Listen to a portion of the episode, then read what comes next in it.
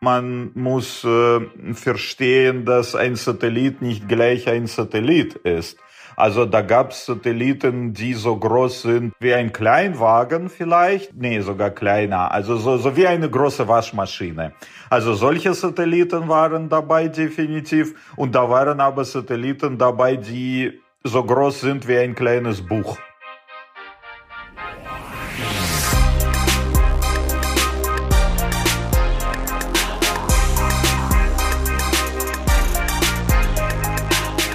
ZukunftsmacherInnen, der Alumni-Podcast der TU Berlin.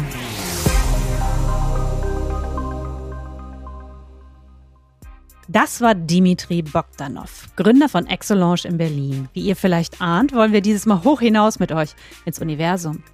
Aber erst einmal willkommen zu einer neuen Folge unseres Alumni-Podcasts aus dem Herzen der Hauptstadt vom Campus der Technischen Universität Berlin. Schön, dass ihr dabei seid.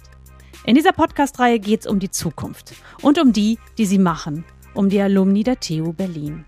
In jeder Folge stellen wir euch eine oder einen von ihnen vor. 35.000 Mitglieder hat unser Alumni-Netzwerk aus 139 Ländern. Sie alle eint der Wille, die Welt ein Stück besser machen zu wollen. Aber wie? Genau das möchte ich aus unseren Interviewgästen herauskitzeln. Ich bin Regine Marxen, Journalistin und Podcasterin und ich möchte von unseren Gästen erfahren, was genau sie in ihrem Job motiviert und wie sie da überhaupt hingekommen sind. Ich möchte über ihre Vision sprechen, über Learnings, Scheitern und über Erfolgsmomente, darüber, was sie heute beruflich treiben, um das Morgen zu gestalten. In dieser Folge lernt ihr Dimitri Bogdanov kennen. Dimitri kommt aus Usbekistan, hat an der TU Berlin Luft- und Raumfahrttechnik studiert und 2011 sein Startup Exolange gegründet. Dahinter verbirgt sich eine Art Mitfahrzentrale ins All, und zwar für Kleinstsatelliten. Aha, mag sich jetzt die eine oder der andere von euch denken. Ich auch. Bringen wir Licht ins Dunkle, aber erst einmal möchte ich von ihm wissen. Dimitri, wann hast du die letzte Rakete ins All geschossen? Die letzte, also hoffentlich ist es nicht die letzte, aber gebucht haben wir sie vor einer Woche.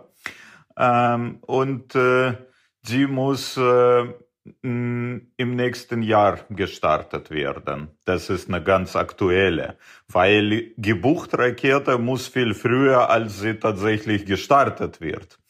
Ähm, die, die Zeitspanne liegt so bei etwa einem Jahr. Aber die Rakete, die mh, mm, neulich gestartet wurde, die war Ende Januar. Das war eine SpaceX, mhm. also Falcon 9 Rakete von äh, SpaceX. Und äh, Start äh, wurde am 24. Januar durchgeführt. Und das war die erste sogenannte Rideshare Mission von SpaceX.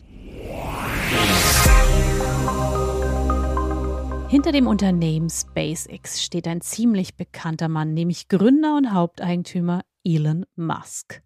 Das Ziel von SpaceX ist es, Technologien zu entwickeln, die es der Menschheit ermöglichen sollen, den Mars zu kolonisieren und das Leben auf anderen Planeten zu verbreiten. Aber erst einmal hat sich das Unternehmen mit der Rakete Falcon 9 und dem Raumschiff Dragon zu einem bedeutenden Versorger der Internationalen Raumstation ISS hochgearbeitet. Seit 2017 ist SpaceX einer der weltweiten Marktführer für Satellitenstarts. Dabei bietet das Unternehmen auch die sogenannte Rideshare Mission an. Die Rakete ist extra für den Transport von Kleinstsatelliten vorgesehen. Die Rakete, mit welcher auch der von Dimitri gebuchte Satellit flog, war eben genau in so einer Rideshare-Mission unterwegs. Bis zu ihrem Start hielt übrigens eine indische Rakete den Weltrekord bei der Anzahl der von einer einzigen Rakete ausgesetzten Satelliten. Sie transportierte 2017 104 Satelliten ins All. Die Falcon 9 hat diesen Rekord gebrochen, oder Dimitri? Genau, also soweit ich weiß, 143 äh, Satelliten waren auf der Rakete, wobei äh, man muss äh, verstehen, dass ein Satellit nicht gleich ein Satellit ist. Also da gab es Satelliten, die so groß sind wie ein, äh, naja, wie ein Kleinwagen vielleicht, so, nee, sogar kleiner, also so, so wie eine große Waschmaschine. Also solche Satelliten waren dabei definitiv und da waren aber Satelliten dabei, die so groß sind wie ein kleines Buch. Das ist ja eine muntere Reisegemeinschaft, die ihr da gegründet habt für diese Rakete. Du hast mir das so ein bisschen erklärt. Es ist wie eine Busreise oder eine Taxireise, die man bei dir buchen kann für Satelliten, die man ins All kriegen will. Ich würde mal sagen, das, was du gerade eben beschrieben hast, war wahrscheinlich eine Busreise, oder? Äh, ja, tatsächlich, das kann man mit einer Busreise vergleichen. Und ähm, unsere Dienstleistung, die wir anbieten, heißt Beförderung von Kleinsatelliten in die niedrige Erdumlaufbahn. Das heißt, wir befördern die Satelliten in vorgesehene Zielbahn, damit sie ihre Mission dann durchführen können. Und die Dienstleistung wird auf verschiedenen äh, Arten erbracht. Und eine dieser Arten, das ist die sogenannte Busfahrt. Ich vergleiche es auch oft mit einer Mietfahrtzentrale. Normalerweise, also früher, wieso auch ähm, der Begriff New Space entstanden ist. Also vor zehn Jahren oder, oder 15 Jahren, die Raumfahrt war sehr konventionell und äh, es gab äh, große Raketen, die äh, Trägerraketen, die mh, eine Nutzlastkapazität von mehreren Tonnen haben. Äh, und die Satelliten waren nicht viel kleiner. Also ein Gewicht eines Satelliten wurde normalerweise in Tonnen angegeben. Äh, und äh, etwa seit Ende 90er, seit Anfang 2000er hm, ist eine neue Entwicklung vorangetrieben worden von mehreren äh, Organisationen oder auch Wissenschaftlern, ähm, wo die kleinste, äh, wo die Satelliten äh, eine neue, ein, ein, ein neues Maßstab bekommen haben und die viel kleiner geworden sind, weil allgemein die ganze Elektronik äh, äh, eben verkleinert wurde. Ähm, und da entstand eine neue Art der Satelliten, die sogenannten Kleinsatelliten, die eben klein sind. Die sind so klein wie ein Schuhkarton oder eben wie eine Waschmaschine, was auch für ein Satellit ziemlich kompakt ist. Und die Art der Satelliten ins Weltall zu bringen, war schwierig denn äh, die Raketen waren eben auf äh, andere äh, Nutzlasten ausgelegt. Und insofern, äh, man kann wohl schlecht äh, zu einem sogenannten Transportunternehmen gehen und äh, mit einer Nutzlast, die wenige Kilogramm groß ist, also schwer ist, mhm. oder sagen wir auch 100 Kilogramm schwer ist, wobei die Trägerraketen eine Nutzlastkapazität von mehreren Tonnen haben. Also funktioniert nicht. Insofern, äh, man musste auf Alternativen sozusagen umsteigen. Und einer der Alternativen, womit auch das ganze Konzept sich entwickelt hat, äh, hieß damals Piggyback Launch Services. Also so eine äh, auf Deutsch Huckepack, ja. Mhm. Ähm, ja, aber Piggyback Launch Services ist ein Begriff, der sich damals etabliert hat. Ähm, das bedeutet, man sucht nach einer Rakete, die schon gebucht ist und praktisch äh, die einen äh, Haupt, die eine Hauptnutzlast hat in Form eines größeren Satelliten, der das mehrere Tonnen schwer ist. Äh, aber der Satellit ist natürlich auf keinen Fall genauso schwer wie die volle Kapazität der Trägerrakete. Sagen wir, wenn, wenn die Trägerrakete eine äh, Nutzlastkapazität von drei Tonnen hat, dann ist der Satellit nicht exakt genau drei Tonnen schwer der ist vielleicht 2,2 oder 2,5 Tonnen schwer, vielleicht aber nur 1,8. Also es ist auf jeden Fall ein Restkapazität vorhanden mhm. äh, mit äh, 1, 2 oder 300 Kilo. Und diese Restkapazität kann man ausnutzen. Und da ist der Begriff sekundäre Nutzlast entstanden. Und man sagt, wir finden die Rakete, die ist schon gebucht und bezahlt von der Hauptnutzlast, aber sie ist in der Lage, noch zwei oder 300 Kilogramm an Restkapazitäten mitzunehmen. Und diese wollen wir irgendwie nutzen. Die ersten Launches, also die ersten Starts der Kleinsatelliten sind auf diese Weise durchgeführt worden. Hm. Ähm, und die werden auch heute so durchgeführt. Und das nennt man Piggyback Launch Services. Okay. Und Busfahrt deshalb, weil Aha. man ja eben nicht sagen kann, ich steige in Hamburg-Altona ein und steige dann oben an dem und dem Punkte mal aus, sondern da muss man ja nehmen, was man kriegt mit dieser Rakete, die halt schon gebucht ist. Ja, das stimmt. Und äh, in diesem Fall, also wo man eine Hauptnutzlast hat, dann bestimmt natürlich die Hauptnutzlast äh, Startdatum, also wann gestartet wird und auch wohin es geflogen wird im mhm. Endeffekt.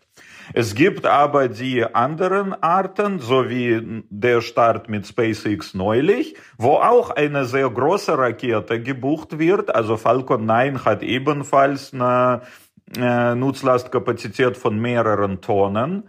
Äh, da ist keine Hauptnutzlast vorhanden, aber sehr viele Kleinsatelliten.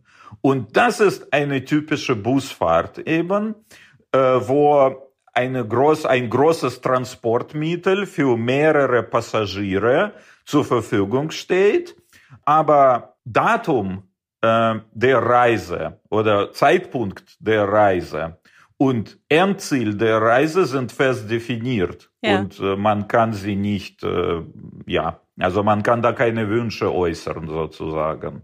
Aber ihr habt ja auch Taxifahrten im Angebot.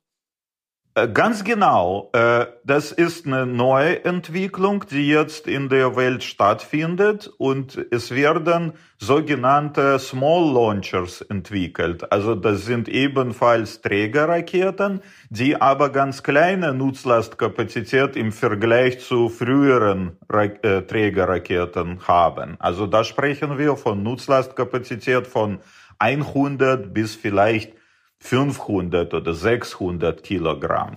Die Nutzlastkapazität ist mehr oder weniger zehnmal so kleiner als bei großen Raketen, die wir mit Bussen eben vergleichen. Und äh, die kleinen, die kann man natürlich mit einer Taxifahrt vergleichen, denn ein Satellit ist sehr wohl äh, 100 Kilo schwer, also kann auch bisschen kleiner sein, aber eben auch ein bisschen größer. Deswegen 100 Kilo ist so typische Größenordnung für einen kleinen Satellit. Und wir haben eben jetzt eine Trägerrakete, die ungefähr gleiche Nutzlastkapazität hat. Und so wird der Kleinsatellit jetzt zu einer Hauptnutzlast. Mhm. Und dieser Transportmittel in Form einer kleinen Trägerrakete ist jetzt sozusagen Individualtransportmittel. Und das kann man sehr wohl mit einer Taxifahrt vergleichen, denn man kauft die Rakete vollständig und dann kann man natürlich als sozusagen Besitzer dieses Transportmittels Zeit, Ort und alle anderen Parameter dieser Fahrt oder dieses Fluges für sich alleine beanspruchen und alle Parameter bestimmen. Das macht sich doch bestimmt auf der Rechnung bemerkbar, so eine Taxifahrt, oder? Im Gegensatz zur Busfahrt. Auf jeden Fall, natürlich. Also für Taxifahrt zahlen wir auch normalerweise mehr als für eine Busfahrt und in, Welt, in Raumfahrt ist es nicht anders.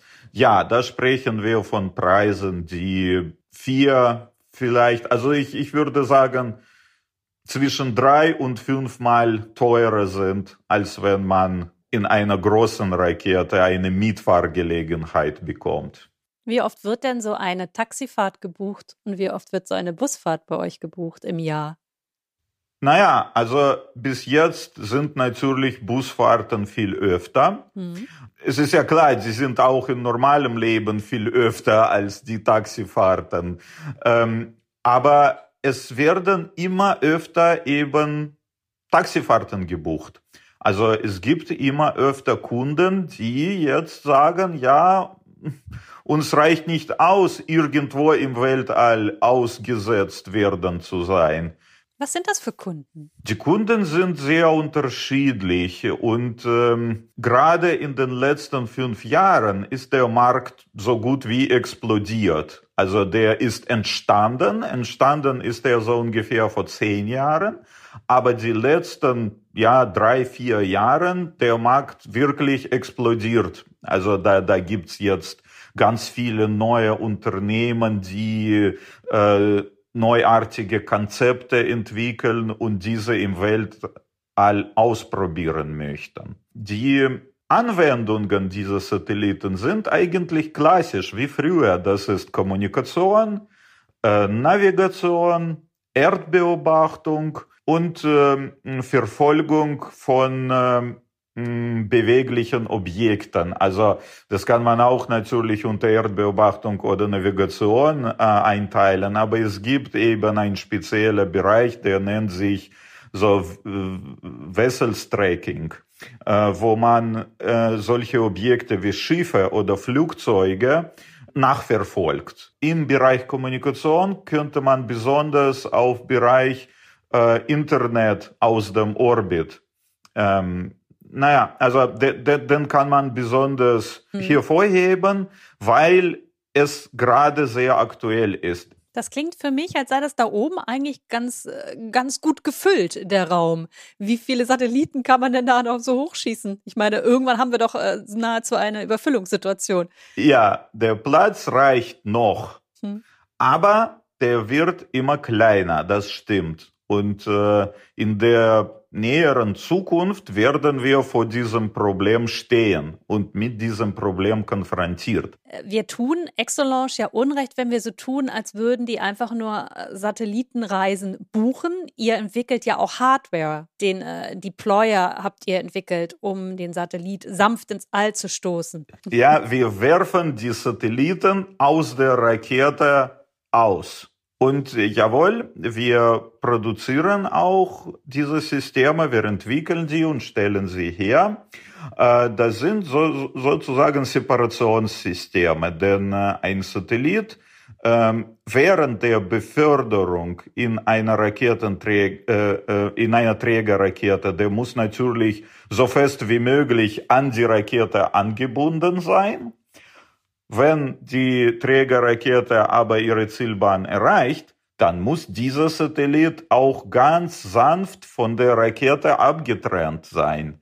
Und äh, das klingt so einfach, ist aber ganz schwieriges, ähm, ganz schwierige Aufgabe, die äh, Konstrukteure lösen müssen. Also ein Teil, was zuerst ganz fest ein anderes Teil angebunden werden soll, im nächsten Schritt aber davon abgetrennt werden muss.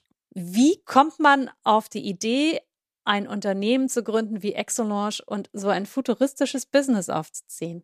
Ähm, also das kommt natürlich alles aus Kindheit, würde ich sagen. Also jeder Junge spielt gerne mit Raketen, was soll ich dazu sagen? Und mit Raumschiffen eben. Und äh, in irgendeiner Art und Weise habe ich einfach weitergespielt. Ähm, aber um ernst zu sein, äh, das hat mich natürlich interessiert und äh, ich äh, habe mir eine, ein, ein entsprechendes Studium gesucht und an der TU Berlin habe ich sowas gefunden. Und äh, äh, ich war selber erstaunt, wie gut diese Studienrichtung war. Und äh, dann habe ich festgestellt, dass insbesondere Fachgebiet der Raumfahrttechnik der Technischen Universität Berlin meiner Meinung nach einer der besten weltweit. An der TU Berlin waren wir mit den Projekten beschäftigt, äh, wo wir Kleinsatelliten entwickelt haben. Und das war Ende 90er, Anfang 20er Jahre, wo das ganze Thema New Space und Kleinsatelliten noch überhaupt nicht so äh, populär war wie heute. Äh, und damals in der Zeit, da wurden wir schon mit ersten Herausforderungen konfrontiert, nämlich, gut, wir haben Satellit gebaut, aber wie bringen wir es ins Weltall? Was genau hat die Stadt Berlin für dich bedeutet, als du nach Berlin gekommen bist? Ja, Berlin ist tatsächlich äh, eine einzigartige Stadt. Also es ist, ich würde sagen, es ist keine typische deutsche Stadt. Es ist schwer, einen Vergleich zu machen, aber doch, also Berlin ist eine Metropole. Und äh, Berlin ist vielfältig und Berlin ist sehr lebendig. Äh, und ich weiß nicht, vielleicht äh, hat mich das ebenfalls äh, fasziniert auf irgendeine Art und Weise. Ich weiß nicht genau, aber ich habe mich sehr gut in Berlin gefühlt. Immer. Seit, seit meinem ersten Tag in Berlin habe ich irgendwie gemerkt, ja, ich fühle mich gut hier. Merkt man das auch an der Uni? Dieses, äh, diesen Metropolcharakter der Stadt spiegelt das die Uni auch wieder? Ich würde sagen, auf jeden Fall. Also natürlich, also TU Berlin erstmal ist eine große Universität. Ja, das ist mit 30.000 Studenten. Und da, da sieht man der Ausmaß der Tragödie sozusagen. Inwiefern das Ausmaß der Tragödie? Das musst du ja, ausführen. Nein, nein, im positiven Sinne sozusagen. Also es gibt sehr viele Menschen einfach, aber der das Angebot der TU Berlin ist auch entsprechend groß. Und es ist manchmal nicht so einfach, sich da zurechtzufinden. Insbesondere, wenn man wie ich aus einem fremden Land kommt. Und, und Deutsch ist, äh, wie ihr seht, nicht meine Muttersprache.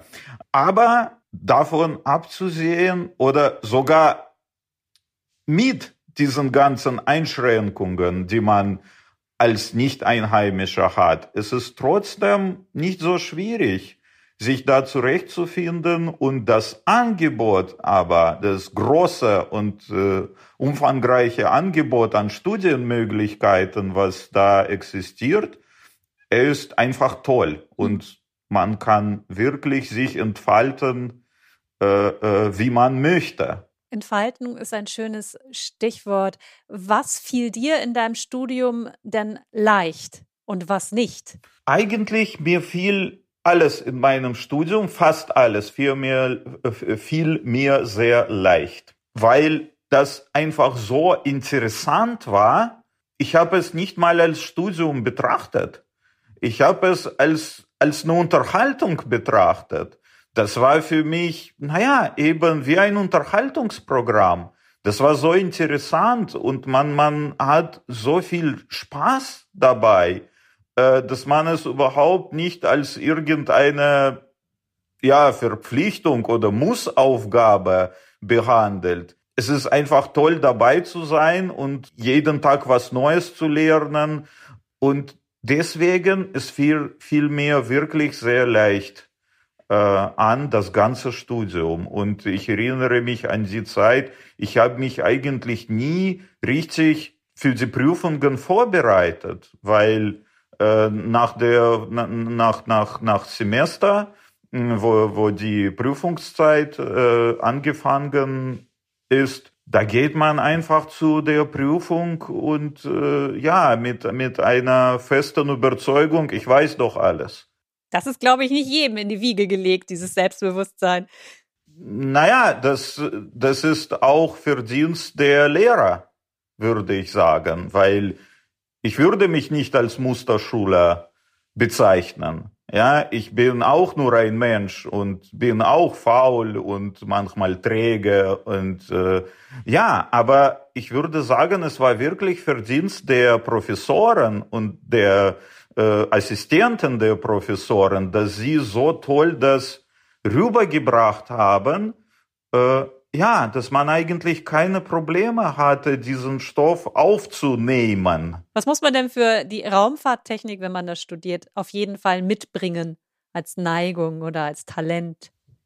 Naja, Neigung zu, zu, zu technischen Berufen sozusagen. Also im Grundstudium lernt man natürlich klassische naturwissenschaftliche Fächer, Physik, äh, Mathematik, äh, Werkstofflehre, äh, Konstruktionslehre, also eben mh, mm, sowas. Äh, danach, äh, wenn man Richtung Satellitentechnik geht, Da geht es viel äh, um Elektronik und Programmierung, denn im Prinzip Satelliten ist ein ferngesteuerter Computer im Endeffekt.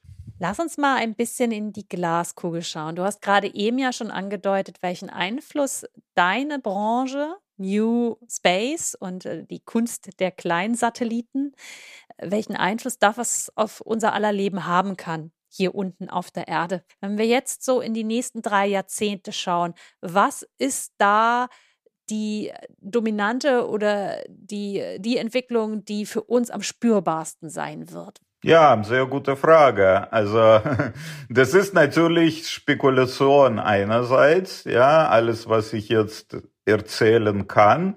Äh, andererseits es ist ja natürlich in gewisser Weise eine Vorhersage. Äh, und wenn nicht solche Leute wie wir das machen, wer dann? Es gibt zwei grundsätzliche Aspekte, die uns in der Raumfahrt beschäftigen. Es ist, wie macht man Raumfahrt für die Erde nutzbar. Und mit der Erde mach, meine ich die Erdbevölkerung, ja, die, die Menschheit. Wie ist die Raumfahrt für die Menschheit auf der Erde nutzbar und wie können wir von der Erde uns wegbewegen und neue Gebiete erforschen, um die vielleicht in Zukunft äh, bewohnbar zu machen oder zuerst nutzbar für die Menschheit zu machen, sogenannte Space Exploration. Und äh, das sind die zwei Großentwicklungen, die vor uns stehen. Also das heißt, einerseits geht es um Verbesserung unserer Kommunikationsinfrastruktur. Die Satelliten, die werden Kommunikationsdienstleistungen in erster Linie bereitstellen und das wird ein neues Niveau erreichen. Äh, ich glaube, dass die ganze terrestrische Infrastruktur langsam ins Weltall äh, umgewandelt wird. Zum Beispiel die Mobilfunknetze, die wir jetzt so auf jedem Dach in Berlin haben. Also die, die, die großen Mobilfunkantennen. Also ich glaube, sowas wird ins Weltall auswandern. Die Kommunikationsdienste werden verbessert. Also wir werden neue Bandbreiten haben. Wir sprechen gerade jetzt von selbstfahrenden Autos als nächster Schritt in der Autoentwicklung äh, und Autoindustrie. Also diese selbstfahrenden Autos brauchen große Mengen an Daten und an Datenkommunikation und an Datenaustausch. Das wird höchstwahrscheinlich nicht mehr terrestrisch, sondern über äh, Satelliten äh, passieren. Erdbeobachtung wird sich ebenfalls neu ausrichten. Also wir werden tatsächlich aus dem Weltall alles sehen können in Echtzeit. Ob das gut oder schlecht ist, ist eine separate Diskussion, aber es wird auf jeden Fall möglich sein. Wie wir das nutzen, zweite Frage. Und dann natürlich werden wir nach anderen Himmelskörper Ausschau halten. Also natürlich Mond als erster und äh, wir sprechen schon heute von äh, Abbau der, der Werkstoffen aus dem Mond das äh, ganz aktuelle Thema ist äh, Fusionsreaktoren. Und für diese Fusionsreaktoren ist ein geeigneter Treibstoff ist Helium-3, der auf Mond in äh, größeren Mengen vorhanden ist. Und wir sprechen heute darüber, wie man dieses Helium-3 vom Mond abbaut und zur Erde transportiert oder vielleicht direkt auf dem Mond solche Fusionskraftwerke äh, errichtet für die Energiegewinnung. Ähm, wir sprechen davon aus, wie wir weiter die, äh, äh, also Mondbasis errichten und diese als Startplattform für Reisen zum Mars nutzen. Äh, weiter sprechen wir davon, wie wir Mars kolonisieren und darum geht es. Also es geht um Auswanderung zu anderen Himmelskörpern. Das aber wahrscheinlich nicht in den nächsten drei Jahrzehnten, oder? Über was für eine Zeitspanne sprechen wir da, wenn wir bei diesem Glaskugelsystem bleiben? Ja, das ist auch schwer vorherzusagen, denn äh, äh, gucken Sie zum Beispiel Entwicklung von SpaceX und äh, zuvor erwähnten Elon Musk. Ja, keiner hat geglaubt, dass er in fünf oder sechs Jahren von Null auf eine neue Rakete entwickelt, die so gute technische Eigenschaften aufweist. Nichtsdestotrotz hat er das gemacht. Das heißt, die Zukunft ist manchmal schneller da, als wir uns das hier unten so ganz naiv vorstellen. Genau, die Zukunft ist schneller da, als wir diese erwarten. Es gab ja schon mal dieses Prinzip, dass man so, so Reisen buchen konnte, ne? so touristenartig. Vielleicht hast du da buchen auch mal mit dem kann man es. buchen kann man es, fliegen kann man noch nicht. Träumst du davon? Um ehrlich zu sein, nein. Es gibt genug auf der Erde zu tun und äh, ich muss nicht äh, selber sofort woanders sein. Und irgendwie aus Spaß würde ich das wahrscheinlich nicht machen. Dimitri, ich danke dir für dieses spannende Gespräch. Danke ebenfalls, Regina.